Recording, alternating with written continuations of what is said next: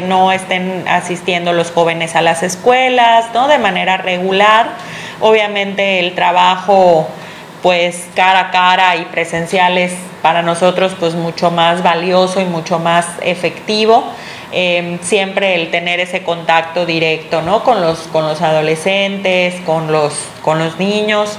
Sin embargo, pues tenemos que buscar la manera, ¿no? O sea, la pandemia está y, pues yo creo que va a estar aquí mucho tiempo, entonces tenemos que pues pensar en, en estrategias que puedan llegar agregando al explicar que antes se atendían a los niños y jóvenes de manera presencial. Sin embargo, se espera la apertura de los colegios, aunque mientras se atienden los temas vía virtual. En lo que trabajábamos en las escuelas más que nada eran pláticas, talleres, la aplicación del tamizaje de manera presencial. Ahorita estamos trabajando en una estrategia para, eh, bueno, vamos a ver cómo va a iniciar el próximo ciclo escolar. Estamos pues todavía a, la espera de lo que diga la SEP pero eh, se está viendo la posibilidad de aplicar el tamizaje a través de, eh, pues ahora sí que de un enlace y que cada alumno ahí conteste de manera digital la prueba y nosotros recibir los resultados. Por último, dijo que en forma presencial se trabaja, no obstante, se continúa con los trabajos vía Internet con los alumnos.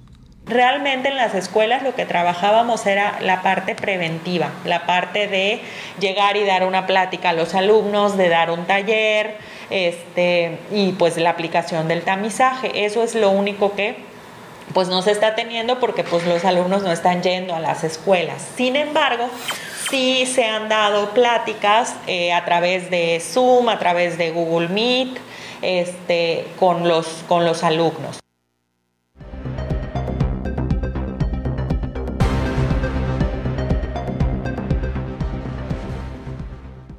Esa es la información que se está manejando en cuanto al tema de la educación. Por supuesto, se sigue haciendo seguimiento y se sigue invitando a los padres de familia a estar pendientes de las últimas noticias relacionadas a las clases presenciales que hasta el momento, como le informamos al inicio de la semana, pues resulta que ya no, que siempre no, hasta el semáforo verde se planea regresar obviamente a clases, entonces pues nada más sería seguir pendiente con nuestros maestros, con la escuela en donde va su hijo para ver cómo van a ir funcionando para esta apertura de ciclo escolar. Y además de ello, las autoridades están analizando de igual manera cuánto será la inversión para las aulas, porque recuerda que están abandonadas, bueno, abandonadas en el caso de que niños no están yendo, desconocemos si hay maestros, y los intendentes están llegando y darle pues una manita de gato, pero sí hay unas vandalizadas, unas que le robaron eh, los eh, todo lo que es la utilería, otros eh, la inmobiliaria, entonces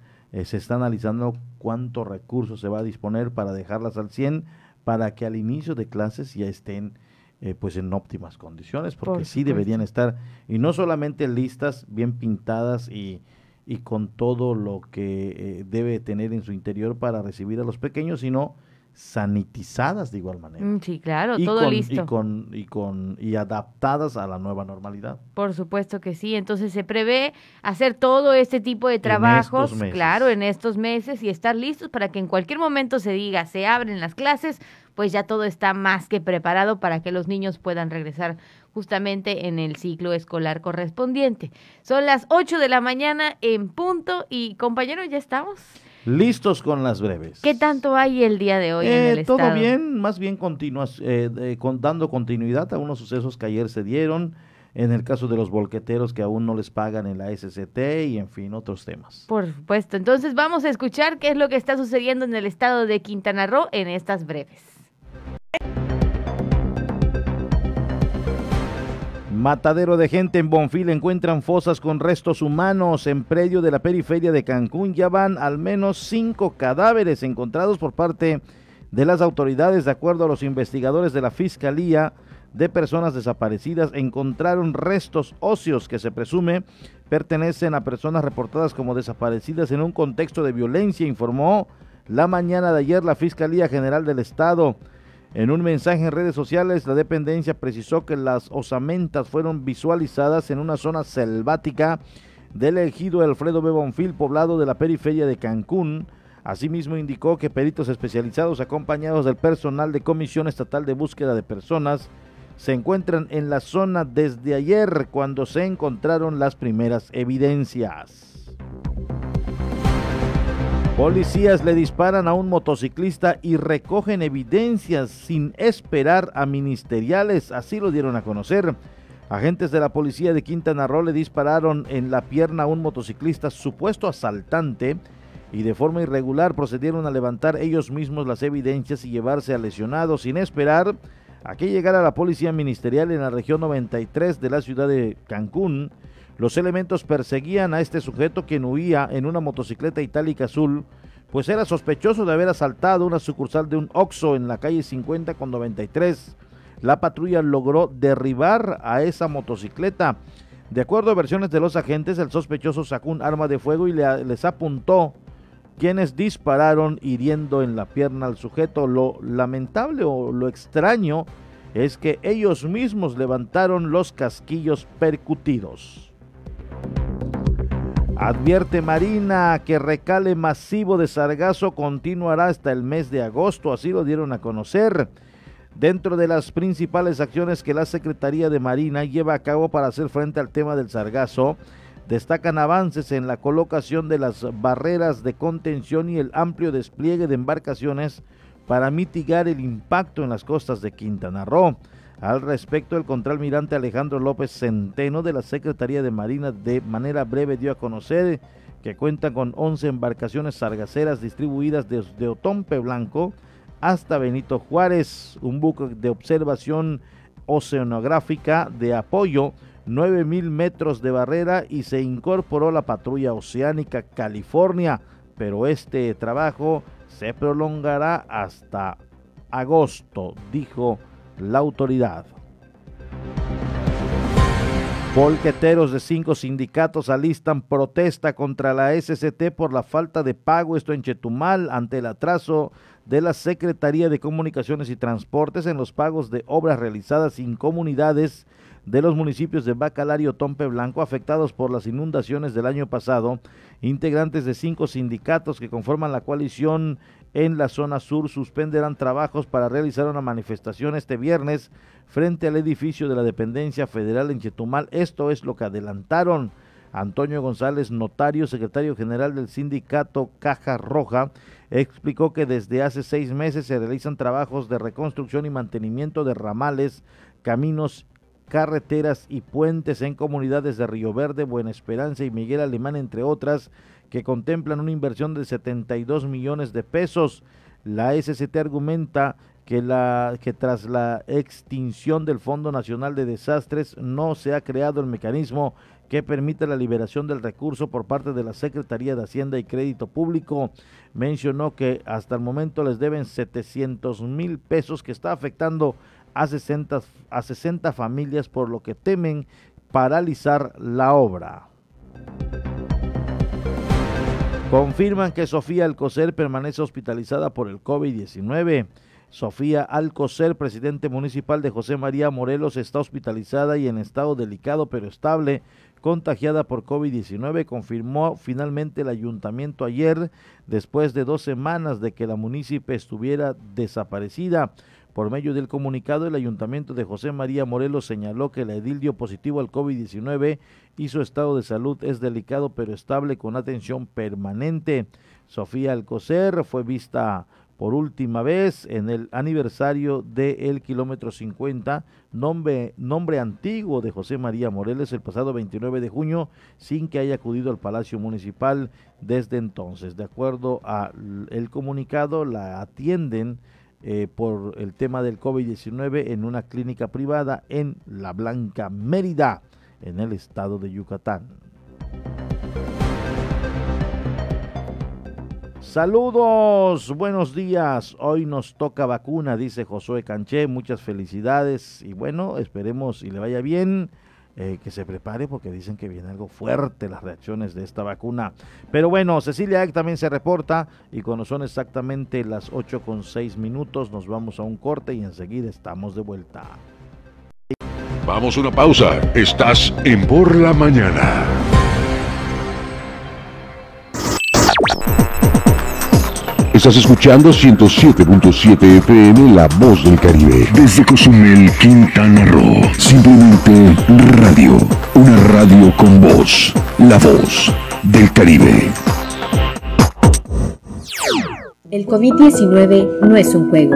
No te conviertas en una estadística y ayuda a detener la propagación. Protégete y protege a tu familia. Si te reúnes con otras personas, de preferencia hazlo al aire libre. Si es un edificio, abre las ventanas y así habrá más circulación de aire. Mantén una distancia segura. Usa mascarilla correctamente y lávate las manos frecuentemente por 20 segundos mínimo. No bajemos la guardia. Esta lucha sigue. Ayuntamiento de Cozumel. La carnita asada se prepara en La Voz del Caribe. Escucha a los mejores exponentes del regional mexicano con el compa de la cruz. Martes y jueves a las 11 pm para toda la plebada de Cozumel. Fierro pariente, fierro caliente. En esta temporada de lluvias, atiende las siguientes recomendaciones. Utiliza paraguas o impermeable para evitar enfermedades. Barre banquetas y manténlas libres de basura. En pavimento mojado, conduce con precaución. Limpia techos y patios de las casas para evitar encharcamientos y filtraciones. Evita acercarte a postes o cables de electricidad. No te refugies debajo de árboles porque atraen descargas eléctricas. Ten a mano una linterna en caso que se vaya la luz. En caso de emergencia, llama al 911. En temporada de lluvias, la prevención es la mejor opción. Ayuntamiento de Cozumel, 2018-2021. Marisol Gacé, la cineasta Fernanda Valadez nos hablará de su más reciente película Sin señas particulares, de la importancia de recuperar la memoria de nuestros desaparecidos. Así es, Pepe Gordon, y platicaremos con la licenciada Ayesha Borja Domínguez acerca del trabajo del Instituto Federal de Defensoría Pública y el acceso gratuito a la justicia en los sectores vulnerables. Los esperamos este domingo a las 10 de la noche en la Hora Nacional. Crecer en el conocimiento. Volar con la imaginación. Esta es una producción de RTC de la Secretaría de Gobernación. En 107.7 FM, La Voz del Caribe, ha llegado el tiempo de hacer una mirada global y saber lo que sucede en el mundo a través de la ONU en minutos. De lunes a viernes a las 11 de la mañana y a las 5 de la tarde, aquí en 107.7 FM, La Voz del Caribe, la voz del mundo. El COVID-19 no es un juego. Ayuda a prevenir los contagios. Si sales, mantén una distancia segura de las otras personas. Usa siempre la mascarilla de la manera correcta, cubriendo la nariz y la boca. No toques los ojos, la nariz y la boca. Lávate las manos frecuentemente por 20 segundos mínimo. Si te proteges, reduces el riesgo de contagio y proteges a todos. No bajemos la guardia. Esta lucha sigue. Ayuntamiento de Cozumel. La voz del Caribe. 107.7 FM.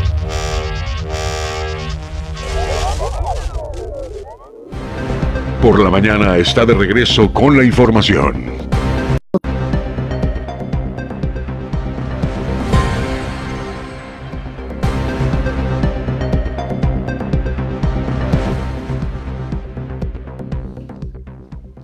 Regresamos 8 con 10 minutos, rapidísimo. Ahí va volando el tiempo. Después de una breve pausa. Y estamos de vuelta. No, pues ya Estamos de vuelta. Aquí la voy a dejar. Que brille igual que tú, Aiza, que brille. Pero ¿por qué no lo dejas en la mesa? Porque no puede brillar más que tú. No, porque no sé, como que está muy grande y llama la atención mi, mi, mi, ¿eh? chiquitito vasito de agua. A ver, vamos a verlo en, la transmisión. ahí, ahí, lo bloqueamos. fíjate que se ve bien. bueno, pues ahí está, ya estamos de vuelta y también estamos preparados para comentarle pues acerca de las cuestiones climatológicas, cómo se van a comportar el día de hoy en la isla de Cozumel. Y pues en general se espera un día bastante, bastante tranquilo, por lo cual pues nuevamente le, le pedimos obviamente mantener la precaución, cuidarse muchísimo de los cambios obviamente que se puedan llegar a presentar a lo largo del día, estar al pendiente obviamente de, cualquier información que pueda surgir en cuanto a temas ciclónicos o en cuanto algún cambio que se pueda prestar, ¿no? En cuanto a la situación climatológica, pero por lo pronto, obviamente, pues espera un día bastante tranquilo en la isla de Cozumel. Así es, bastante tranquilo, sigue ahí la presencia del astro rey por ratos cruza una que otra nube y, anula y deja gris la mañana, pero eh, nada, nada de preocuparse. Normalmente los cambios se dan eh, más tarde, entonces eh, de momento si puede aprovechar el día, hágalo, si tiene que hacer algo, salir de casa, no sé, eh, aproveche eh, obviamente el, sol, el radiante sol. Josué Canché nos dice, muy buenos días, hoy nos toca vacuna. Ándale, muy ah, bien. Mira, treintañero el caballero. Muy, muy bien. Qué bueno, responsable, está acudiendo. Y, también eh, llamaba el presidente municipal a la vacunación, a que participen. Es la misma recomendación que le hacemos todos nosotros. Vacúnense, no lo dejen pasar eh, no dejen pasar la oportunidad. Yo lamento mucho, lo lamento en verdad, que haya gente que se nos haya adelantado cuando la vacuna no había llegado. Era como un sueño, todavía decíamos, híjole, ¿y a nosotros cuándo?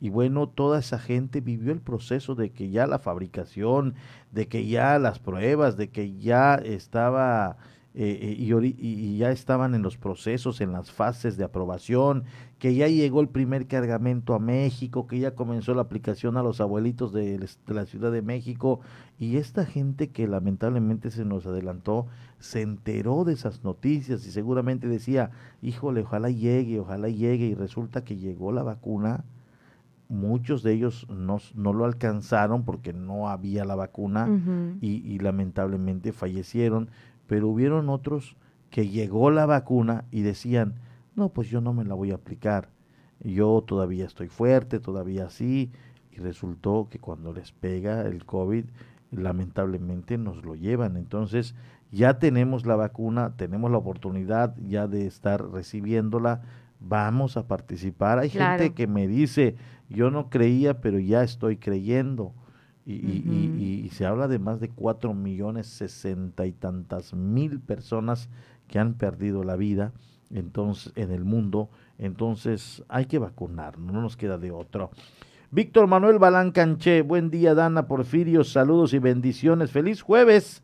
Saludos también, Estelita, nos dicen ah, muy bien. en el mensaje. Muchísimas gracias, muchísimas Por cierto, hoy es de gallo, ¿no? Es jueves de gallo. Hoy es jueves de gallos y era jueves de, que nos envíen también su fotografía, de dónde anda usted, cómo se ve la isla de Cozumel desde su perspectiva. Hoy es jueves de gallo, levántese con actitud, eh, mueva las alas, sacúdase, eh, no sé, eh, cante, en fin, actitud de gallo. Exactamente, y sobre todo informémonos. Por ejemplo, hay un tema del cual necesitamos conocer aquí en la isla de Cozumel, el que se está dando en torno a la Canirac y lo que está solicitando también, obviamente, en cuanto al exhorto a los restaurantes por supuesto, de dar un buen destino final a los aceites quemados. Esto con tal de reducir, obviamente, la contaminación, de evitar por ahí después algún, este, algo lamentable, ¿no? En ese tema. Fíjate que, eh, que la Canirac, eh, si hay un problema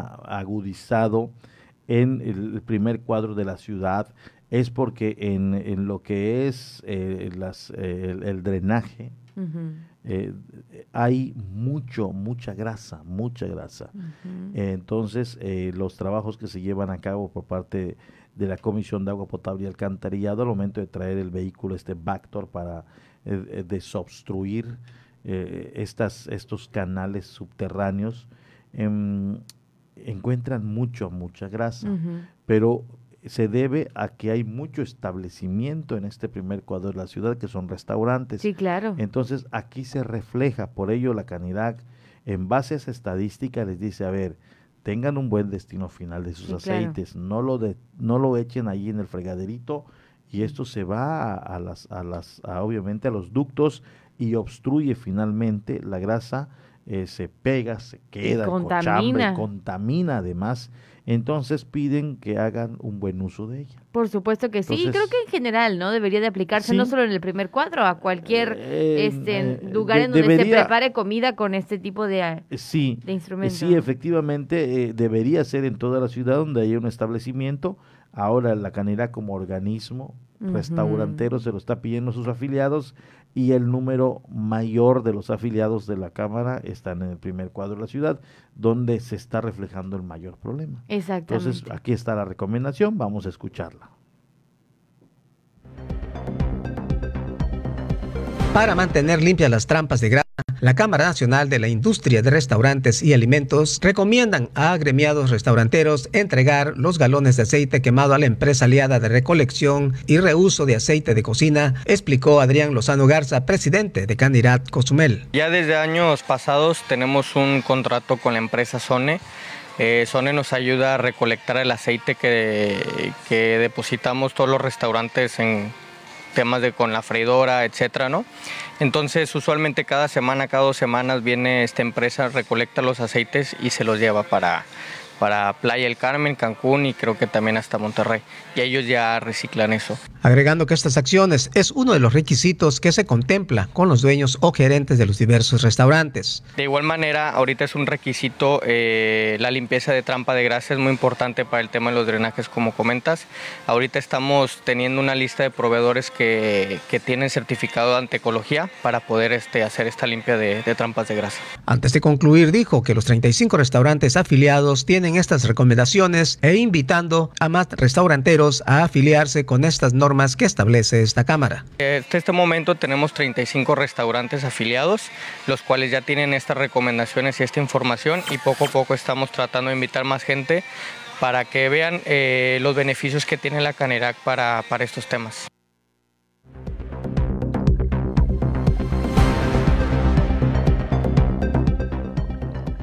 Pues esa es la recomendación. Ajá, esa es la recomendación a que obviamente pues seamos prudentes, no tiremos el aceite por donde caiga, sino que tenga un buen destino, ¿no? Resguardarlo, resguardarlo porque hay una empresa que pasa, que lo toma ahí del negocio, entonces eh, tener ahí eh, un, hay un sitio donde ahí estén. Además de ello, las autoridades hacen operativos también. Entonces llegan a tu establecimiento, ¿dónde está tu, tu, área de grasas y aceites? Ahí, ahí está el bidón, ahí está todo. Y entonces eh, tampoco vaya a ser usted en algún momento dado sancionado por no cumplir con este requisito fundamental porque se habla de contaminación, se habla de obstrucción eh, de, las, de la infraestructura subterránea para precisamente eh, las aguas negras y todo este rollo. Por supuesto que sí, y fíjese que nos encanta cómo eh, responden rápidamente a nuestros temas, esa, esta parte del diálogo es la que nos fascina de este programa y tenemos mensajes que nos llegan, dice, buenos días, el problema del aceite es fácil de solucionar, el aceite se recicla y con él podemos hacer jabones, tanto cosméticos como de lavandería. Es muy fácil la elaboración de estos jabones, solo es tener cuidado con el uso de la sosa que se necesita y las pequeñas eh, loncheras son las que tienen que afiliar a esta empresa. Ahora, bueno, ahora. Ah, mira. Eh, sí. Qué buena recomendación. Pero sí, pero si yo. Está buenísima la recomendación, pero aquí es que si yo tengo dos, tres litros de grasa o de aceites en, de aceites en la casa, ¿cómo lo hago jabón? No, sí, o, sea, a lo que se refiere es al buen uso, al, destinarlo a otro lado que no sea contaminado. Exacto, y es por eso que se está llevando, pero aquí si alguien sabría de cómo hacer jabón con aceites y demás, los cursos a amas de casa, ahorita que nos está haciendo mucho, a eso iba. Es decir, que lo, se le puede dar un uso, sí, pero que sepan obviamente cómo. Ah, no, sí, obviamente, no, yo eh, que nunca lo he hecho, no me voy a poner, ¿verdad? Ahorita a, recopilar. A, mí me daría, me daría gusto que alguien implemente cursos para poder aprovecharlo, o las autoridades, el IQM, el, no, el, sí, el, IQM, el, ICAT, el ICAT Sí, también el IQM, da también podría. Entonces, de cómo aprovechar esta materia, que sería materia prima, para la elaboración de estos productos. Buen tip, fíjate. Buen tip, sí, una gran manera obviamente de darle otro destino. Eh, sí, porque esto viene de una empresa, por algo viene una empresa desde Monterrey. Ándale. Le da un buen uso. Eh, obviamente es materia prima que recolecta, yo creo que no sé si en todo el país, pero esta empresa Sone anda en todas las ciudades importantes donde hay obviamente grasas y aceites y extrañamente viene, lo toma y se lo lleva hasta Monterrey. Es porque le está dando un uso. Entonces, si lo está haciendo una empresa, lo podemos también hacer nosotros, digo, ya que tocan el tema. Sí, exactamente, ¿por qué no? Y fíjate que me gusta mucho la recomendación final y yo estoy de acuerdo con eso, las pequeñas loncherías también deberían de tomar, ya lo mencionábamos, todas estas recomendaciones en cuenta. importante, importante también que las loncherías, que los lugares a lo mejor un poquito más pequeños, pero donde también se hace el uso excesivo de los aceites, pues puedan darle un destino diferente. Porque muchos dirían, ah, yo soy pequeño, yo, pero consume mucho. Puede ser, y, la que vende empanaditas, son empanaditas, no es un producto así que digas eh, que esté en el primer cuadro de la ciudad y sea turístico, sea más popular, pero fácil se quema sus dos, tres litros de aceite diarios. Mm. Ahora, ¿dónde van esos aceites? Claro. Tal vez haya una regulación en el tema de los, de los, de los asociados a la Canirac, que no sé, no sé cuánto sea el número, póngale usted que sean 50. Pero hablando de negocios de comida, hay más de 50. Entonces, supongamos que hayan 400 y esos 350, ¿hacia dónde se va? Entonces, qué bueno este comentario, que hasta los pequeños, por muy pequeño, hay que obviamente eh, destinarlo claro. Eh, en un buen final. Exactamente. Y bueno, ya le daremos más detalles y gracias a todos los que participan en nuestros diferentes temas que les presentamos justamente cambiando de tema y regresando, ahora sí, porque ya tenemos lista la información, regresando a los temas del clima. Debido a los 21 ciclones pronosticados para la temporada, escuche bien, la Dirección de Protección Civil entregó cartelones de papel y está haciendo obviamente todo un movimiento para indicar los procedimientos que debemos de seguir como ciudadanos y gerentes de diversos establecimientos, obviamente, ante esta temporada de ciclones.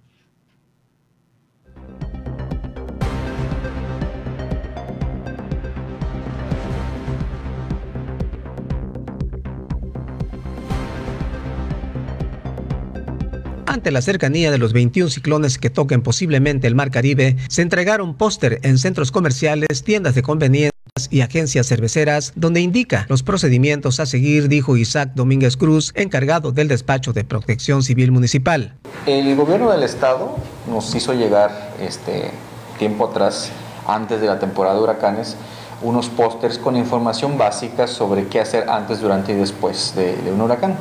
Esta información se encuentra disponible de manera digital en el micrositio de protección civil del municipio, en la página del, del ayuntamiento en el micrositio de protección civil, ahí viene la información detallada, tanto como dónde están los refugios, ahí se va a informar cuáles son los de primera apertura en caso de una contingencia, pero este, nos dimos a la tarea de repartir este, entre los gerentes y encargados de los este, ocho supermercados grandes que tenemos en la isla, así como en tiendas de conveniencia, farmacias, eh, depósitos de cerveza, donde sabemos que la gente es muy común que se acerque y es más factible que lo, que lo lea. Asimismo comentó que los cartelones de papel indica a través de los colores que señalan los procedimientos, cómo prepararse y de los refugios para asistir en caso de una contingencia. Uno de los postes este, se muestra eh, cómo son las etapas, las alertas que se van a ir dando conforme un meteoro de esta índole se acerca a la isla, eh, desde el azul hasta el rojo, ¿no? Tanto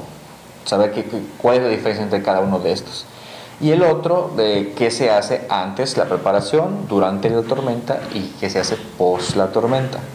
Cabe mencionar que en el micrositio de protección civil, añadido a esta información, vienen recomendaciones de cómo armar un buen botiquín este en la casa, cómo se puede hacer un plan familiar para una contingencia, eh, cómo salvaguardar las, este, los papeles personales, información muy particular que tenga cada domicilio y, como te repetía, la ubicación de los 10 eh, inmuebles que tenemos registrados como refugios temporales. Por último, explicó que los colores en cuestión indican desde que se está acercando un ciclón, aunque como isla siempre se señalará un color arriba de lo que marca el gobierno estatal y así estar preparados para hacer las cosas más ágiles. Desde el acercamiento, que tenemos una, una alerta de que hay un huracán cerca, alejado, no está afectando nuestra, nuestro municipio y conforme se va acercando se va subiendo la alerta a verde, amarillo, naranja y rojo.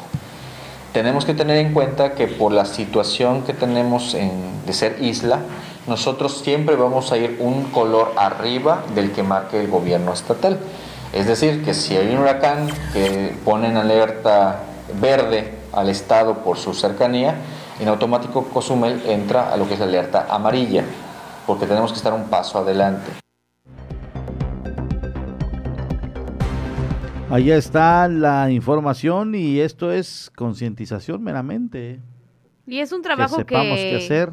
que se ha hecho a lo largo de los años y que ha rendido muy buenos frutos. La verdad es que por ese lado, déjeme comentarle, yo me siento orgullosa de que muchos de nosotros cozumeleños sabemos cómo actuar, cómo comportarnos. Yo recuerdo que antes cuando era más niña como que se prestaba a más esos tiempos de pánico en el que nadie sabía nada o en el que todo el mundo corría de un lado a otro. Ahora lo veo diferente, no sé si porque ya crecí, pero lo veo como que con más calma se toman estos temas, ¿no? De, de, la preparación, de gente que con tiempo va juntando sus cosas en casa, empresas que ya tienen todo un protocolo, un sí, o pasos a seguir cuando se presenta o, se acerca algún ciclón. Entonces, creo que en este tipo de cosas vamos mejorando y, y el punto es que justamente poco a poco vayamos preparándonos para cualquier cosa que pueda suceder. Así es. Oye, tenemos mensaje.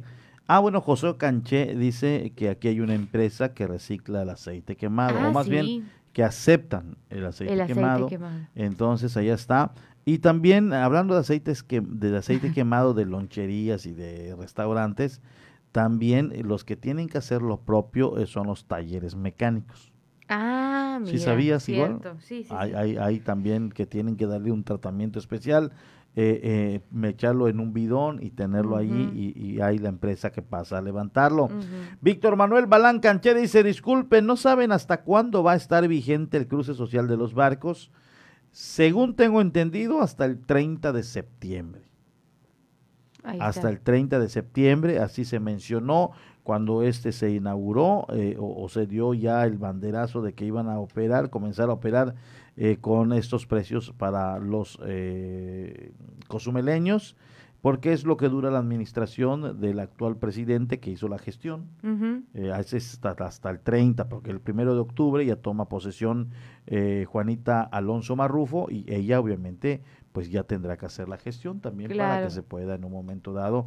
Y son programas que, que continúan en base a, a la administración que entra. Entonces, se hizo la gestión hasta el 30 de septiembre, tomando en cuenta que finalizaba Pedro Joaquín del Huy eh, como presidente municipal, quien hizo el acercamiento con las empresas eh, y las que quisieron participar, bueno, pues le entraron en el caso de Winjet, eh, pero él termina y, es un programa que él gestionó entonces aquí, pues también si se continúa con este procedimiento o esta campaña, ya la siguiente administración haría el acercamiento, la solicitud, la gestión y también el, continuar.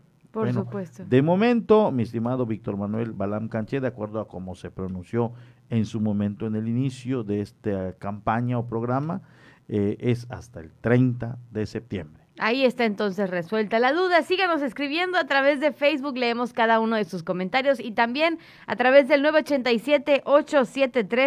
987-873-6360. Y antes de irnos a las nacionales, lo prometido es deuda.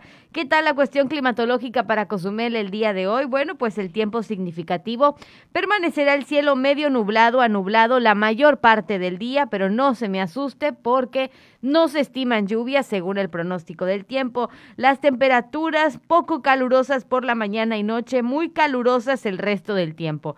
La temperatura máxima del día de 31 a 33 grados centígrados y la mínima para mañana de 24 a 26 grados centígrados. Los vientos del noreste y este de 20 a 30 kilómetros por hora y la temperatura del mar de 28 a 30 grados centígrados. La puesta del sol, 7 de la tarde con 31 minutos y por supuesto recuerde, precaución por las temperaturas y la sensación térmica después de las 10 de la mañana, a cuidarnos todos, obviamente, pues de estos cambios climatológicos que pueden suceder en la isla de Cozumel.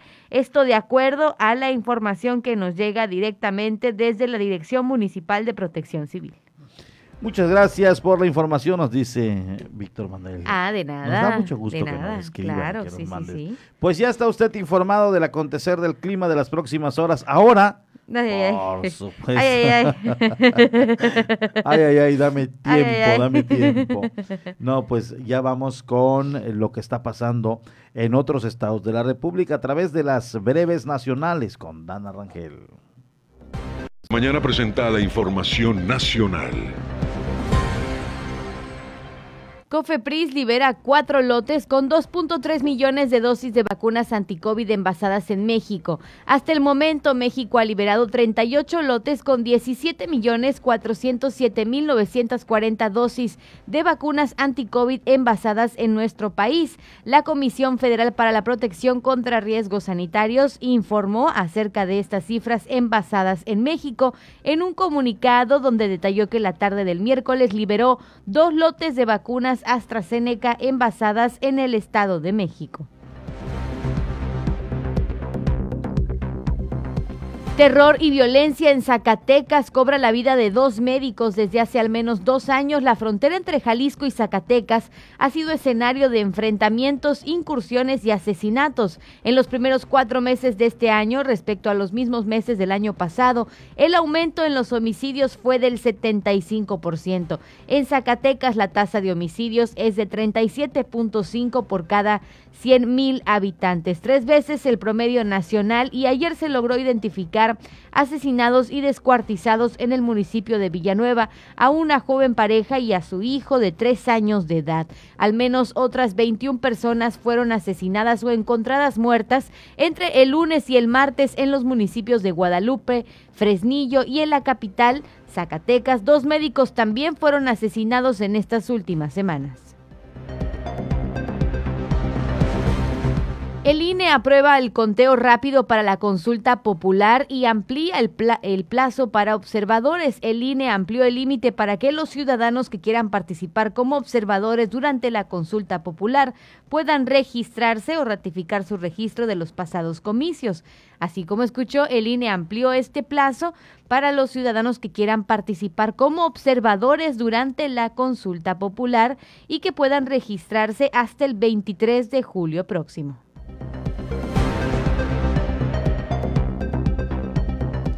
Confirman 332 nuevos casos de COVID-19 en un día en Oaxaca. Es la cifra más alta registrada en el 2021. Cuatro decesos y 322 casos positivos por COVID-19 fueron confirmados por los servicios de salud de esta entidad en las últimas 24 horas. Y en información que se está manejando en la conferencia de prensa que se está dando justamente el día de hoy, 15 de julio, pues ante la reducción de contagios, comenzará obviamente una mudanza a Guerrero de la Secretaría de Salud para continuar con su compromiso de descentralizar las dependencias federales. El jefe del Ejecutivo dio a conocer que se van a reanudar los procesos de traslado de la Secretaría de Salud a Guerrero. También en la conferencia de prensa se está pidiendo a los diferentes padres de familia organizarse para preparar el regreso a clases presenciales. López Obrador hizo un llamado a los padres de familia y al personal educativo para prepararse para regresar a las aulas de manera presencial en agosto. Propuso que se inicien las reuniones y que se valore el estado de las escuelas. Información que está circulando también en los últimos minutos, la creación de la agencia de aduanas permitirá combatir la entrada de drogas. El mandatario resaltó que la publicación de un acuerdo para la creación de la Agencia Nacional de Aduanas ayudará a combatir el contrabando de drogas, armas y la evasión fiscal y afirmó que no se admiten a recomendados en este tipo. En Nuevo León aumentan a 65% las hospitalizaciones por COVID-19. En las últimas 24 horas se agregaron en la entidad 465 casos positivos y 9 muertes dentro de esta nueva ola de casos del COVID-19. Y para cerrar con la información nacional y cambiar un poco de tema, México obtiene su primer triunfo en la Copa Oro tras vencer a Guatemala. El tricolor cumplió con los pronósticos ante los centroamericanos y se quedaron con los tres puntos. La selección nacional de México cumplió así y se impuso 3-0 a Guatemala para obtener su primera victoria en la presente edición de la Copa Oro en actividad del Grupo A de la competencia.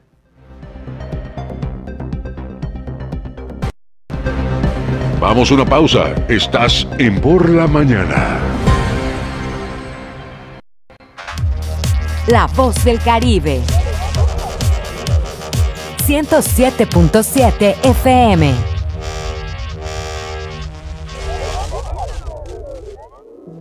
El COVID-19 no es un juego. No te conviertas en una estadística. ¿Te cuesta respirar con el cubrebocas? Si te contagias, será más difícil respirar con mascarilla de oxígeno. Ponte el cubrebocas. Úsalo correctamente, cubriendo la boca y la nariz. Es por tu salud y la de todos. No bajemos la guardia. Esta lucha sigue. Ayuntamiento de Cozumel. Marisol Gacé, la cineasta Fernanda Valadez nos hablará de su más reciente película Sin señas particulares, de la importancia de recuperar la memoria de nuestros desaparecidos. Así es, Pepe Gordon, y platicaremos con la licenciada Ayesha Borja Domínguez acerca del trabajo del Instituto Federal de Defensoría Pública y el acceso gratuito a la justicia en los sectores vulnerables. Los esperamos este domingo a las 10 de la noche en la Hora Nacional. Crecer en el conocimiento. Volar con la imaginación. Esta es una producción de RTC de la Secretaría de Gobernación. Suscríbete a nuestro canal de YouTube y sé parte de nuestras emisiones en directo. Encuéntranos como La Voz del Caribe. El COVID-19 no es un juego. No te conviertas en una estadística y ayuda a detener la propagación. Protégete y protege a tu familia. Si te reúnes con otras personas, de preferencia hazlo al aire libre. Si es un edificio, abre las ventanas y así habrá más circulación de aire. Mantén una distancia segura. Usa mascarilla correctamente y lávate las manos frecuentemente por 20 segundos mínimo. No bajemos la guardia. Esta lucha sigue. Ayuntamiento de Cozumel. ¿Qué tal? ¿Cómo están? Les saludo Alex de la Hoy. Les quiero invitar todos los sábados a las 10 de la noche a que me escuchen en el programa de Rucos Night. Es un espacio tranquilo, un espacio para escuchar música de aquellas canciones que nos acompañaron durante la década de los 70s, 80s, un poquito de los 90s, no tanto, pero sí sobre todo 70s y 80s para rucos muy rucos, pero sobre todo canciones que nos traen muchísimos recuerdos y nos hacen disfrutar, recordar aquellos tiempos cuando éramos chicos, jóvenes, niños, adolescentes o incluso un poco rucos. Todos los sábados a partir de las 10 de la noche Rucos Night, con un servidor Alex de la O. Ahí nos encontramos, ¿sí? A través de 107.7 FM, La Voz del Caribe.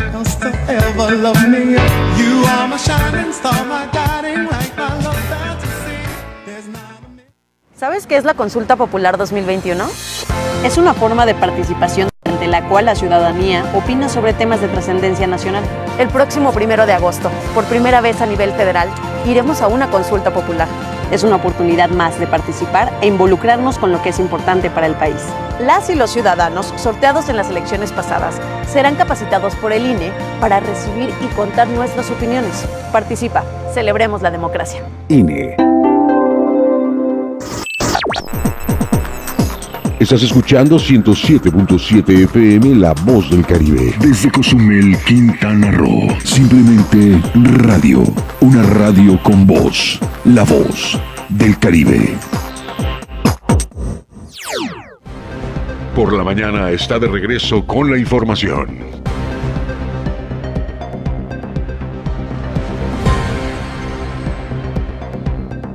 8 con 40 minutos. Eh, nuevamente, pues nos damos cuenta que el tiempo se va volando. vuela, vuela, como Vuela, vuela, exacto.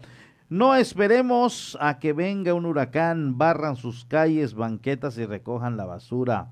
Las hojas de los árboles son la principal forma para tapar las rejillas del drenaje y pozos de absorción. Qué Qué buen mensaje. Sí, eso y toda la basura que tiramos en la calle y que pasamos así, ah, sí, y ahí se queda, ¿no? Sí, todas las, toda la basura finalmente, porque recuerde que cuando hay un encharcamiento, esta basura sale de su predio, sale de su, de su, de su, de ahí, de su patio, se va a la vía pública y de ahí se va corriendo hasta llegar a una rejilla y es cuando se obstruye. exactamente. Entonces, aguas allá. muy buena recomendación. Muy buena recomendación. Cosa que todos deberíamos de hacer y que, pues, obviamente, justo cuando se dan las lluvias, yo siempre, bueno, al menos por mi colonia, veo a personas que hasta con el impermeable puesto, el paraguas, están ahí limpiando la alcantarilla, cosa que podría evitarse si dejáramos de tirar la basura en la calle y que también podría evitarse si hacemos lo que dice esta persona. Y de igual manera, yo pienso que si tiene eh, poda de árboles, eh, de algún, de alguna, no sé, de algo que usted puede ser un riesgo y un peligro, llame a protección civil y le van a atender porque suele pasar que cuando ya comienza a darse el alertamiento, empiezan a llamar a la autoridad, oiga, ¿será que pueda venir a podarme un árbol que tengo en malas, ya está a punto de caer? Pero eso se debió hacer desde estas fechas. Sí, claro. Cuando no hay amenaza, cuando los climas están bien, cuando los elementos están en cierta manera eh, desocupados, porque cuando comienza la contingencia ellos tienen que hacer un procedimiento para evitar que eh, gente corra riesgo de perder la vida o alguna extremidad o, simple y sencillamente sus bienes materiales. Eh, entonces todo eso se tiene que prever. Ahora tenemos aquí, de acuerdo al pronóstico, 21 ciclones o tormentas o movimientos climáticos que se van a presentar en esta temporada, eh, pues entonces usted tome sus previsiones, llame a protección civil, tengo un árbol, tengo esto, eh, este transformador está en malas condiciones, cuando llueve chispea, echa ahí eh, ruidos y demás, protección civil se encarga de canalizarla a la Comisión Federal de Electricidad para que se cheque ese transformador. Todo esto se puede hacer un trabajo previo eh, pero es con tiempo, no al momento de ya los llamar a, la comunidad a alertarse, a prevenirse. exactamente, así que bueno, pues ahí está el llamado para que seamos ciudadanos responsables para que cuidemos nuestra colonia, para que cuidemos nuestra calle y evitemos obviamente los encharcamientos y las inundaciones. Para ir finalizando con la información local, pues le damos a conocer lo siguiente. En una rueda de prensa se habló de los detalles de la firma del convenio de colaboración entre Amexme y Coparmex Cozumel llevan a cabo en rueda de prensa la firma de un convenio colaboración entre Amexme Capítulo Cozumel y Coparmex, que engloba vertientes como la capacitación, redes de negocios, entre otras, en beneficio de los agremiados, explicó Vilma Padilla Barbosa, presidente de Coparmex en la isla. Este convenio de colaboración tiene tres vertientes principales. Una es la capacitación. Queremos a través de la educación eh, incentivar, cultivar, eh, promover eh, las empresas. Entonces, a través de esta, de esta alianza podemos incentivar la capacitación. Otro aspecto importante es el networking, las redes de negocios que podamos realizar entre nuestros agremiados. Y la otra vertiente es realizar también en conjunto eventos que incentiven, que mejoren a nuestras empresas en este momento disruptivo en el cual vivimos y pasamos y estamos en una pandemia ante el COVID-19, el hecho de poder unir esfuerzos eh, es altamente loable. Por su parte, Ana López, presidenta interina de Amexme Capítulo Cozumel, afirmó buscarán seguir empoderando a las mujeres. Este convenio de colaboración refuerza y amplía la relación interinstitucional para trabajar unidos por igualdad sustantiva. Estoy segura que colaboraremos de manera coordinada y cercana para poder lograr que nuestras empresas permanezcan sólidas como antes de la pandemia. Vamos a empoderar a las mujeres económica y políticamente. Con ello impulsaremos su autonomía y presencia en todas las áreas. Nuestro país requiere de mujeres preparadas que aporten su talento, creatividad y experiencia para resolver situaciones del día a día.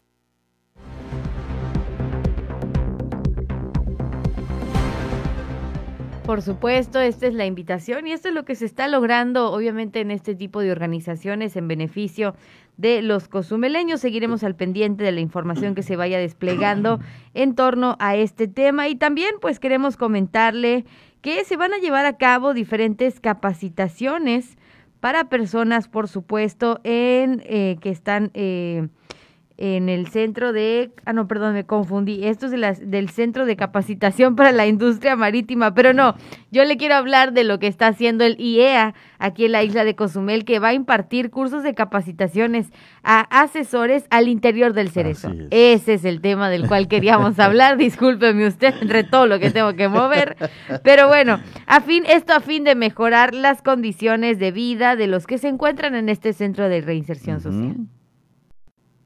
Imparten cursos de capacitación a asesores que laboran dentro del Centro de Reinserción Social por parte del Instituto Estatal para la Educación de Jóvenes y Adultos en la isla, comentó Arturo Cirerol Núñez, coordinador del IEA en el municipio. Obviamente para reconocer también los saberes, los esfuerzos de los asesores que tenemos dentro de las instalaciones del Cerezo.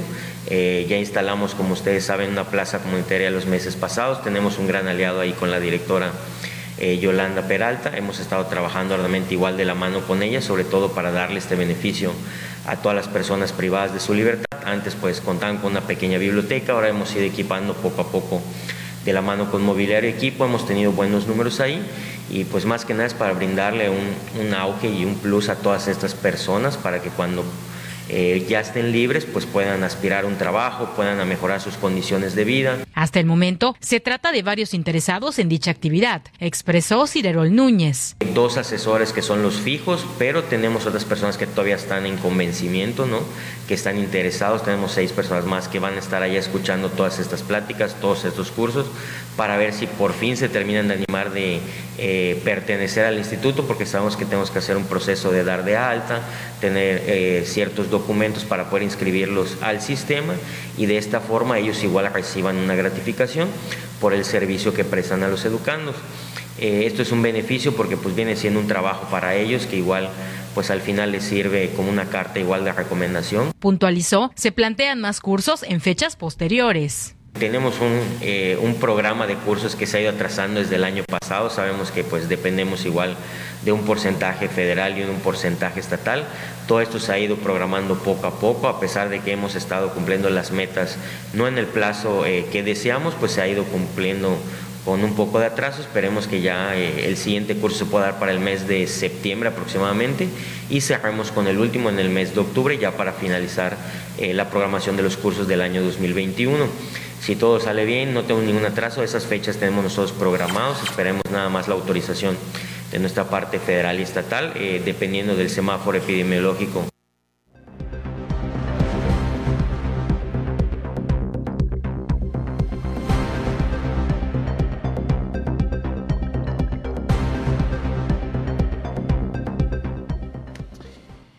Listo. Ahí, está. Esa es la información que le queríamos presentar. Sí, y te falta la vacuna. Me falta Después de la vacuna no va a haber confusión. No, no, ya no, ya, no, ya no, ya no. Va a fluir todo, mira, así, tan, tan, tan. Fluido y todo lo demás. sí, justamente, justamente. Oye, pero bueno. eh, también queríamos dar a conocer en cuanto a otro tipo de capacitación, pero esto va a ser el Centro de Capacitación para la Industria Marítima. Llevará a cabo instrucciones a personas para la adquisición de la libreta de mar en todas sus modalidades. Este es otro tipo de capacitación para todos los que se dedican a la mar. Vamos a escuchar el tema.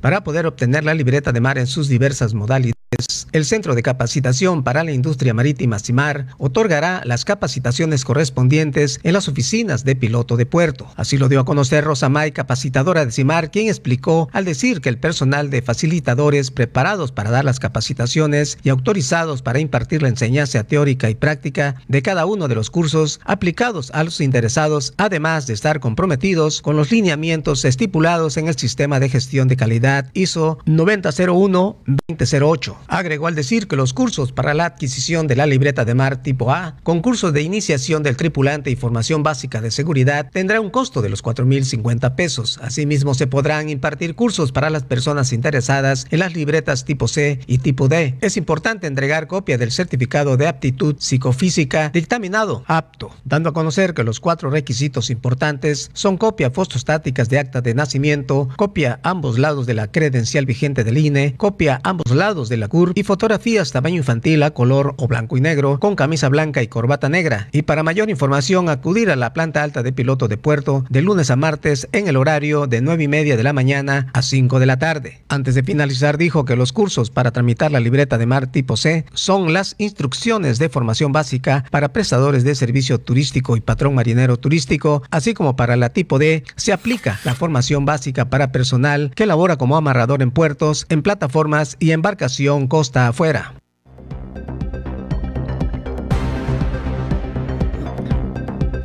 Ahora sí, ya damos por concluida la información local. Local. Oye, y hay temas, ¿eh? Hay temas, Como este de Nacional, que, ah, que, me platicabas, igual hay tema.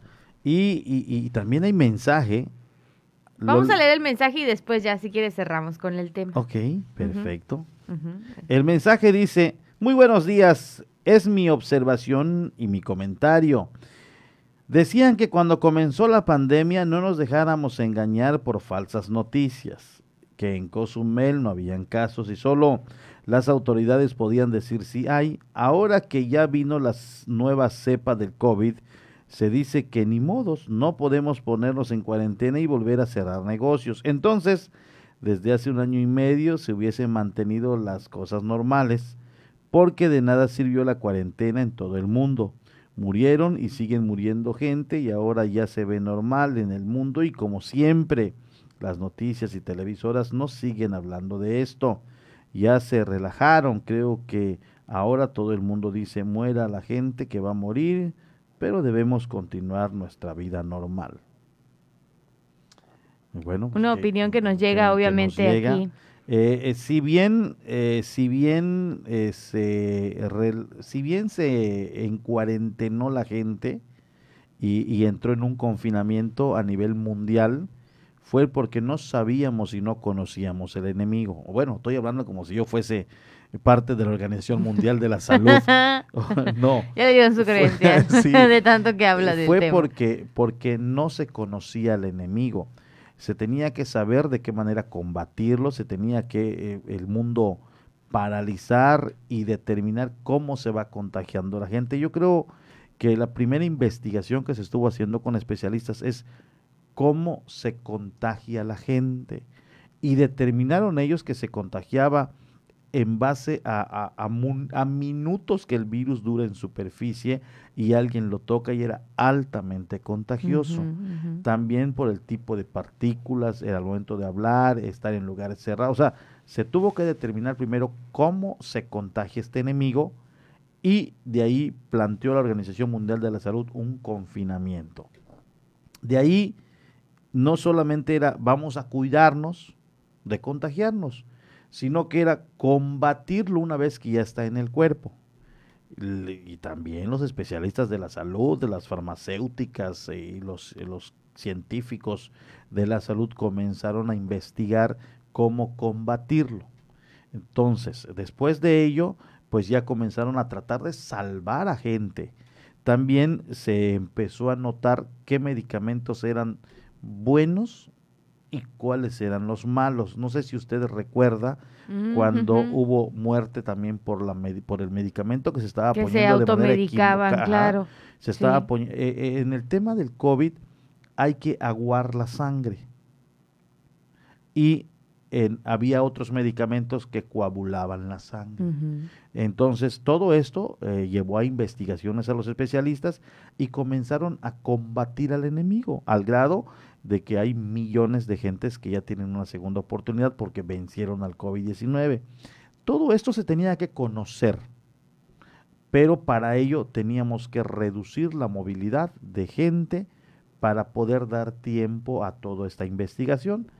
Después de ello, que ya sabe uno cómo evitarlo, que se redujo en un porcentaje, no del todo, eh, los, los contagios, había que conocer cómo combatir este enemigo que ahora ya se está combatiendo y teníamos que prevenir a la humanidad de este enemigo que ya se está previniendo. Entonces se tenía que hacer un procedimiento de, confinamiento para dar pie a que la, la tecnología o más bien los científicos de la salud avance.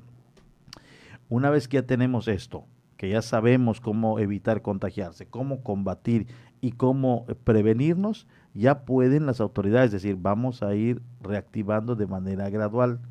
Y siendo honestos, y yo se lo digo de manera muy personal, no sé su punto de vista, no sé el de Dana, el mundo gira, el mundo continúa y la vida tiene que seguir.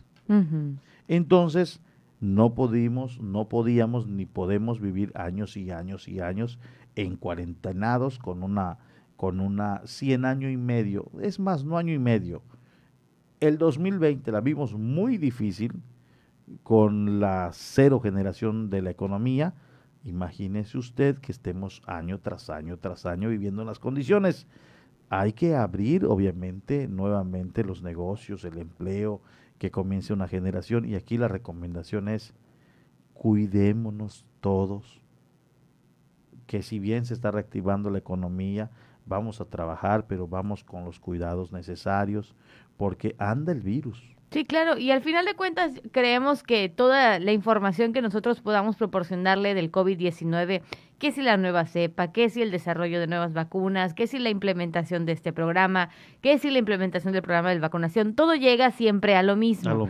Se lo decimos por experiencia, porque en estos últimos meses nosotros también todos los días tenemos que hablar de este tema. Siempre llegamos a lo mismo, aplíquese la vacuna y cuídese en casa, o sea, y, seamos responsables, seamos ciudadanos responsables. Cierra con esto, dice, creo que ahora todo el mundo dice, muera la gente que va a morir, créame que no queremos que muera más gente, no, no, Es lo que menos deseamos y lo que menos queremos, pero, pero la vida sigue y, lo sentimos mucho, la verdad. Eh, pero hay que trabajar, yo tengo que venir a informarle todos los días, corro un riesgo, Dana de igual manera, el prestador de servicios turísticos tiene que llevar dinero a casa porque desafortunadamente o lamentablemente el dinero es primordial para algunas cuestiones y hay que generarlo. Entonces estamos en un riesgo y aquí pues es, pues, esperar a ver qué va a suceder. Esperemos obviamente y esto ya, esté, ya no esté en la humanidad, que haya la, la vacuna curativa. Sí, claro. Que, que, pero, pero mientras esto pasa hay un procedimiento, hay quien lo va a esperar, a quien desafortunadamente se nos va a adelantar. Esperemos y, ya no pase más, pero, pero digo, respetamos su comentario. Claro, y, no queremos hacerlo cambiar de opinión, o sea, cada quien su opinión muy personal. Estas son como aportaciones que nosotros hacemos al tema. Y dice, las televisoras ya no siguen hablando de esto, eh, ya se relajaron. Es que ya es muy común al grado de que ya no es novedad.